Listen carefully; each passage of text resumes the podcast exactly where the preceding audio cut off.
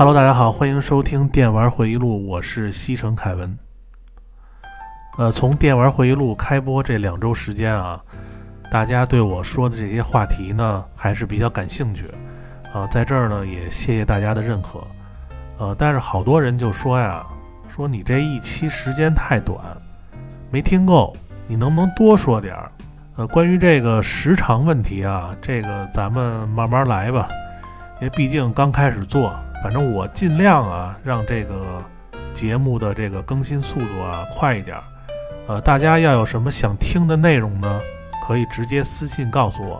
呃，但是大家一定别忘了先点订阅啊，然后再加关注啊，这样以后我这个节目呢更新以后呢，您那边也有提示，然后我这个小播客这等级呢也能增加一点啊，也能升升级。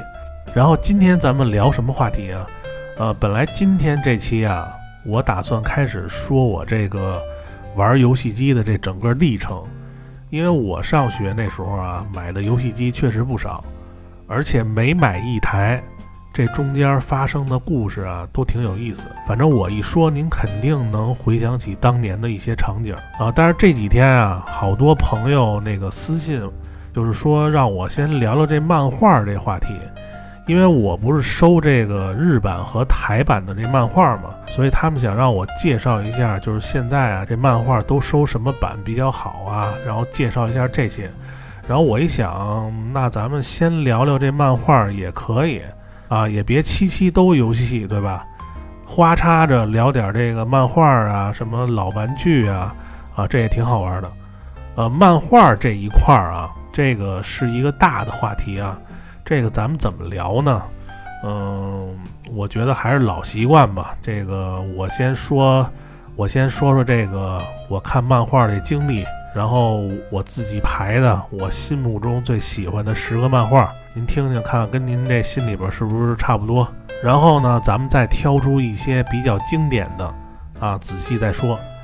啊，因为我要说这漫画这话题啊，我一般呢。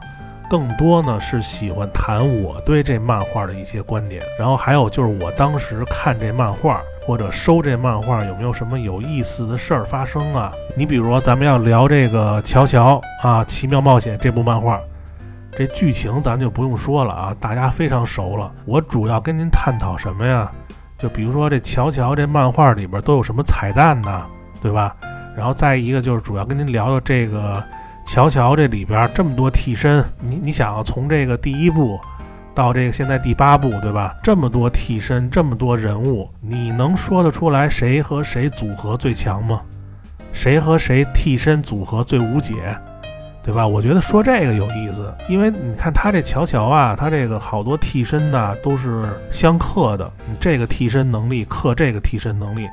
如果你要说把他这个俩人一队，或者是三个人一队。你看怎么组合这队伍最厉害，对吧？这有点那个梦之队那意思啊。反正就是正派跟这个反派，你随便组啊。反正我经常跟朋友聊，都聊这些。然后我觉得这个比那个单说剧情好玩，对不对？啊，你看说到这漫画啊，这次我把这个我说的这些漫画的图，全都发到这个这期节目介绍里了。然后大家可以就是对照时间轴来看。全都是我亲自照的啊，不是网上找的图。然后这里边照片呢，有好多这个老的书和老的漫画都有。我先说一下我最早看的这漫画是什么。最早看的这漫画应该算是就是我爸买的这个小人书。说到这小人书啊，这里说两句啊，呃，这小人书又叫连环画，这个好像中国好像从打有印刷术开始，好像就。特别早就有这个这种形式了，咱们这太早的不说啊，咱们就说这近代的，从解放以后，这个小人书就成了这个人民文化生活中的一个重要读物了，啊，可以说这个是上到九十九，下到刚会走，反正都爱看。呃，你看像这个七八十年代啊，这个这小人书啊就发展更快了，反正一般买这些小人书的，差不多都是七十年代八十年代。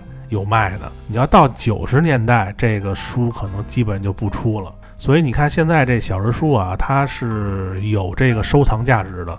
尤其你要看这个版号和这个发行年代，然后你这个书啊，整套的成不成套，对吧？因为你成套，你这套装属性就出来了，对不对？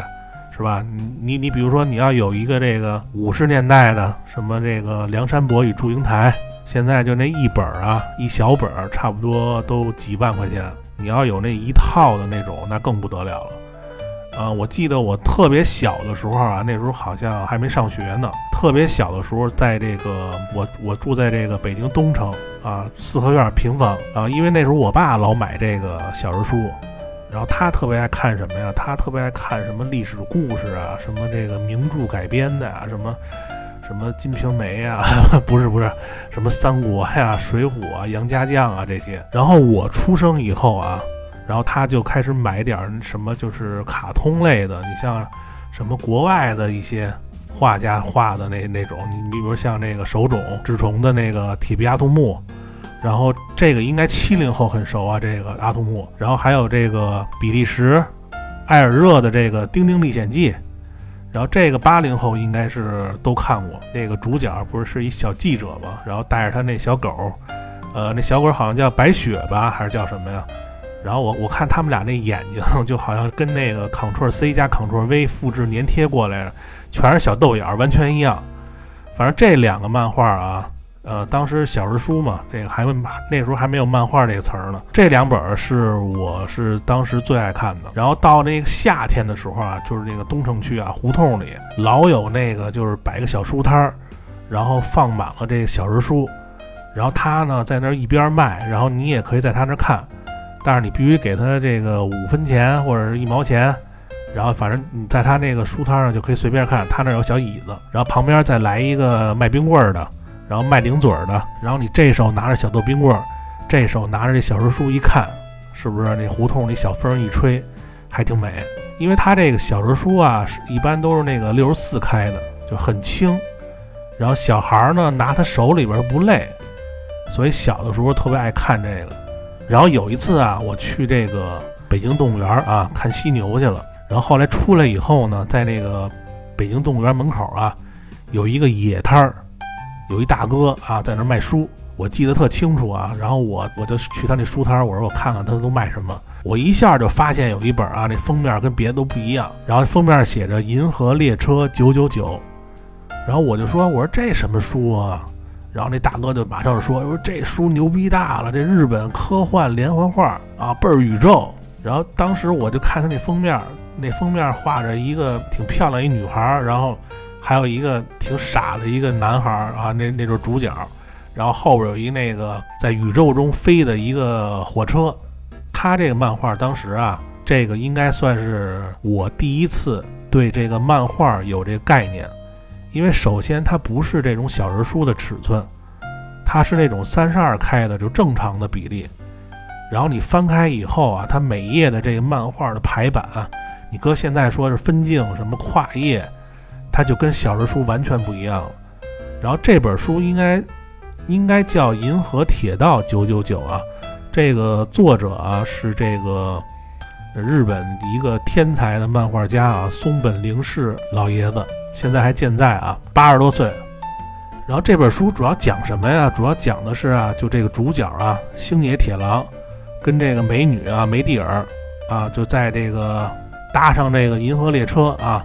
在这个宇宙中开展旅程啊，经过中间各种这个什么不同的星星，然后发生各种那个事件。然后当时我看这漫画里边有好多这个人体啊被改造成这机器的画面，然后我当时就觉得这漫画就不一般。然后我建议啊，如果没看过这漫画的啊，你们可以在网上找一找。然后这漫画你要说买啊，买那纸质版的，买正版可能现在不太好找了。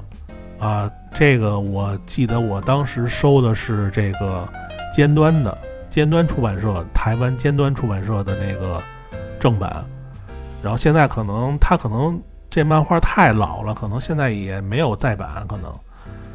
呃，反正非常好看啊，这漫画。你想啊，他在那个年代能编出这种就是科幻风格的这种故事，我觉得这个真的就不一般。你看好多那个后来机器猫，好多画。还还有好几集，那个还有有长篇有短篇的，都有这向这漫画致敬的桥段，对吧？还还出过一个是长篇还是什么呀？我我那我忘了，好像叫什么什么银河呃超特快列车啊，大家可以就是网上搜搜啊，这个呃，反正这银河列车九九九，这应该算是我看的第一本吧，第一本就是呃对漫画有概念的漫画。然后到了八七年啊，我就记得就上小学啊，八七还是八八年啊。然后暑假在这个书摊上就见着这个机器猫了，大家可以看我照这照片啊，这一版七零后、八零后，我觉得都应该看过这版，就是人民美术出版社出的。反正我看机器猫啊，第一版就是这个，当时这售价啊是七毛三分。你看，为什么我们这代人啊管这个哆啦 A 梦叫机器猫呢？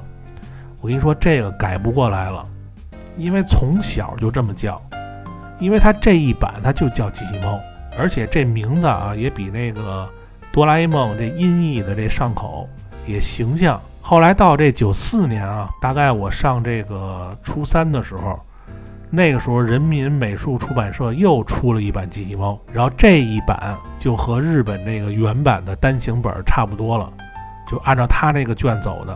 然后这版大家看照片啊，这个应该也是大家很熟的啊啊，这也是当时就是机器猫里边印刷质量最好的一版。然后我现在收的这漫画啊，因为我收漫画，呃，主要就是收台版和日版。然后机器猫呢，这个我建议啊，如果大家想收藏这一套，呃，比较好的选择啊，是台湾文青出版社一到四十五卷短篇集，或者是这个文青出的这个一到二十，叫藤子 F 不二雄大全集。这两个你都可以在某宝上找到啊，但是都比较贵，收藏还可以啊。那那个一到二十的那个就是文青出的那个收藏版，那个尺寸是二十五开的，呃，稍微有点大。如果你要又看又收藏，我觉得还是那个一到四十五卷啊，短篇的那个正常比例的那个看着舒服。然后，反正这两个现在应该还有啊，大家可以在那个某宝上大的书店可都可以找到。然后机器猫之后啊，那个就是这个圣斗士和这个七龙珠的天下了。呃，九零年啊，大家看我那个照的照片啊，传奇出版社，全称啊海南摄影美术出版社出的圣斗士第一卷。第一集，当时定价是一块九一本儿，它这一大卷啊是五小本儿，也就是五集，等于这一大卷就是九块五，就是小十块钱。这个价格呀，在九零年已经算是非常贵的了。你再看它这印刷质量啊，呃，当时看着还挺好啊。你现在看这印刷就是非常一般啊，呃，估计他出的那些书啊，大部分都是盗版的。那但是我们这代人啊，还是特别感谢这个海南摄影美术出版社。呃，能让我们在这个早期啊，能接触到这日本当时顶尖的这批漫画。反正当时这个《圣斗士》，我记得应该是比这个《七龙珠》要出的更早一点，就引进的更早一点。但是在日本啊，《七龙珠》是要比《圣斗士》要早一年。等这个《七龙珠》出了以后，就在中国引进以后，也是这海南出版社啊。我觉得这两个漫画，呃，你当时知道这两个漫画能火成什么样吗？就是我记得这七龙珠啊，就是这个，呃，印象最深刻的一次啊，就是孙悟空参加这个第二次参加天下第一武道会，就是有那个天津饭刚出那个刚出那届啊，就那一卷啊，那五本，当时我上初中啊，中午十二点休息啊，吃完饭去学校附近有一书摊儿，买了一卷五本，我跟我们同学一块儿去的。回到教室以后，就我们这一班人啊，有一半人等着看这个，就全立刻全围过来了。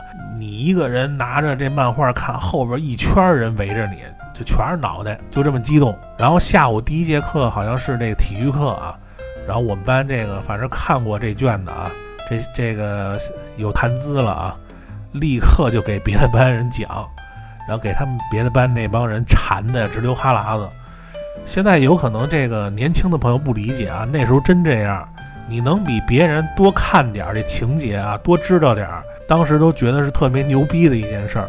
那时候也不怕什么剧透啊，还那帮人还追着问后来怎么着怎么着了。然后还有就是那个暑假买圣斗士啊，一院孩子在楼下那凉亭等着啊，每人出点钱，有那腿快的跑着买新出的一卷圣斗士回来，那一院孩子围着看啊，看完之后一通聊，然后那大人叫回家吃饭也不回去。反正就说明啊，这《圣斗士》和《七龙珠》啊，那绝对是我们当年那个最火的漫画。啊，这《圣斗士》和这个《七龙珠》啊，如果大家现在要收这个正版的啊，《圣斗士》啊，我建议啊，大家收这个台湾文青版的三十周年纪念盒装啊，二十二本。或者是这个《圣斗士星矢》完全版二十二本，这两套印刷的品质都算是最好的。然后《七龙珠》呢，我建议大家收这个台湾东立的啊三十四本完全版，这个是完全版是二五开的啊，稍微有点大，但印刷质量啊，就这个里边这些内页还有这些彩色彩页印刷都非常漂亮。呃，这个有人要问啊，他说你说的这个什么完全版什么？什么纪念版，什么普通版，这都什么意思呀？有什么区别呀？啊，它是这样，这个普通版啊，就是正常的这个漫画单行本，就等于就是一卷啊。一般它这个一卷漫画啊，呃，差不多由十来画组成。这一画是日本的叫法啊，差不多就是一小章节。大家应该知道啊，这日本漫画一般都是这作者啊，在这个。呃，周刊杂志上连载，你比如说这个早期的什么集英社的这个周刊少年 Jump，啊，然后还有那个讲谈社的这个少年 Magazine，还有什么少年 Sunday，什么快乐龙啊，还有什么月刊的什么电击大王这些，反正都是比较知名的什么周刊呀或者月刊的这个漫画连载杂志。啊，我记得我上小学有一次我去我爸单位玩儿，啊，那个时候是八十年代。我爸公司呢，正好有一个日本客户，然后他们这儿弄聊天呢，然后我发现这日本客户旁边啊，有一本这个，就是那个桌子上面摆着一本这个挺厚的一个这个漫画书，其实就是这个《少年周刊》。呃，后来那个日本客户看我挺喜欢这书的，然后他就送给我了。后来我才知道他是就是来这个中国之前，在那个成田机场买的，就是这月最新的一期。呃，为什么这本我现在还留着啊？因为这本儿被我称为是全明星阵容最全的一个周刊，后来我也我也收了好多这个呃少年周刊，都没有这本儿这个明星多。呃，大家可以看图啊，这本应该是八八年或者是八九年一月份的，因为这封面可能没了啊。这个大家可以看看这里边当时连载的漫画，我觉得啊，这可以说是当时集英社漫画作者。就是大牌最全的一本，你们看都有谁啊？鸟山明的《七龙珠》，啊，富坚义博的《悠悠白书》，荒木飞吕彦的这个《乔乔》，北条司的《城市猎人》，呃，袁哲夫的《花之庆次》，井上雄彦的《灌篮高手》，稻田浩司的《神龙之谜》，宫下雅喜罗的《魁南熟》。森田真法的铁拳对钢拳，啊，也有叫那个无赖布鲁斯的啊，然后高桥洋一的棒球小将，不是足球小将啊，他那个那期是棒球的，呃，桂正和的电影少女，所以大家看啊，全都是日本漫画，各种题材风格，这都顶尖的大佬了，全都在那期全有，所以你现在你再看这个少年周刊。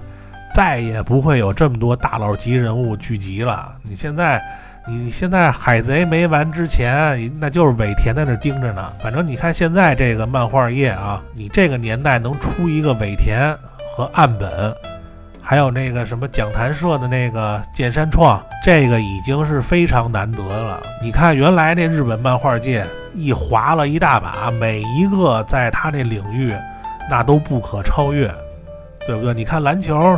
这题材的，你画的再好，你能超过这《灌篮高手》吗？对不对？你画这什么女人的线条，你画的再好，能画得过这北条司跟桂正和吗？是不是？你这漫画这潦草度画的再潦草，你你你潦草得过那个福建一博吗？是不是？所以那年代神了，就这帮人怎么就全都赶在一块儿了都？然后咱们接着说啊，这个普通版啊，普通版就是这个正常的这个漫画单行本啊，就一本啊，一般呢就是十来画组成的。他们一般啊连载十来期就够出一个这个单行本的内容了。然后最先出的这单行本，它就是普通版。一般这个普通版啊，它就是正常尺寸，不大不小，适合翻看。然后等这个漫画完结以后，他们可能会出一个完全版，啊，就是把这个单行本的数量进行压缩，然后每本漫画呢变厚，尺寸呢可能会从这个普通尺寸变成这二五开的，对吧？就变大一点。然后完全版呢，就是里边收录了好多这个连载时期的一些彩页呀，还有一些就是漫画家一些珍贵的手绘草稿。呃，反正完全版这个用纸和设计啊，也都是非常讲究、非常精美，啊，适合收藏。然后图片里我把这个《灌篮高手》的普通版和完全版大家对比一下啊。然后这周年纪念版啊，一般就是这个漫画啊，多少多少周年会出一次。你比如二十周年、四十周年纪念版，反正一般啊都是这个盒装，呃，用纸呢可能会更加精美，但是这个价格啊，肯定要是比这个之前那两个要高很多。你看啊，这个普通版的这个价格啊，台版啊，台版一般大概在二十到三十左右。就是人民币啊，二十到三十人民币左右。然后完全版一本的价格大概在五十到八十块钱。呃，周年纪念版一般不单卖，只卖一套。呃，大约差不多都在两千元以上吧。呃，你看你这个这漫画长不长了啊？你比如说，你像龙珠啊什么的，这个或者是什么圣斗士啊，这比较多的，这一般都是两千块钱以上。所以这漫画啊，大家看自己的预算啊。如果你预算不多，呃，你主要是为了看这纸质版漫画，也不见得非得买台版。有的那内地的出版社啊，就是几百元能买一套，呃，印刷的也还行，呃，但是肯定比台版差差很多啊。反正这台版你要说就为了看，那你就买这个普通版。一般你要说收藏啊，我觉得这个完全版就已经非常好了。呃，周年纪念，如果你要说特别喜欢或者是这什么，也可以收。啊，这个，这个看你的预算，啊，当然你要去日本旅游啊，你要能收点这个什么日版的，啊，也也不错。然后这台版呢，呃，毕竟都是中文，大家都看得懂，而且它一般都是日本授权的，这个印刷质量跟日本啊基本上就不相上下。呃，有的那个什么完全版或者收藏版印的比那个日本印的还好，所以这个，呃，我上次在这个节目里也说了啊，我收漫画，一般这漫画我要是特别特别喜欢，我都会收两套，然后有的呢，甚至就是各种版本。你比如说我心里边最好的这个十个漫画，我差不多都收的是两套。为什么收两套啊？就一套啊，把这个就保鲜膜啊去了，然后就纯看。然后另一套呢，就是不拆这个膜啊，纯收藏，就省得包这书皮儿了。而且你看的时候也不用那么多太讲究、太注意。你比如说，我看这漫画，我喜欢一边就是吃着一边看，然后有的时候这个油手啊，可能就粘到这书上了啊。你要说这个你要再收藏，就差点意思，对吧？你要说，但是那套呢，你纯看就就无所谓了，就不用太在意。反正这个，呃，我认识好多收漫画的啊，反正都有这习惯啊。还有一个就是你要收这漫画啊，呃，收这个出版的漫画，就是这个漫画的首发版。一般这首发版里边漫画啊，还送一些就是小玩意儿，比如说小书签呀、小饰品啊。你看这照片里边，我那个照的是那个电影少女啊，出版啊，这个就送一些就是比较精美的这小书签。然后它这个出版的这个升值空间也比较大，你比如说你要是没拆封的这出版，啊，那这个要是以后绝版了，那你这个这套价值就不一样了。所以这个肯定是就是限于你最喜欢的啊，呃，你比如说乔乔啊，什么灌篮高手啊，电影少女啊，这个就是我特别喜欢的，这个我都收了好多套。但你要是没那么喜欢，或者是，呃，你像海贼啊、火影啊，这书太多了，这集数太多了，或者还有一些你像这个井上雄彦这宫本武藏还没出完呢，那种情况你就收一套就行了，对吧？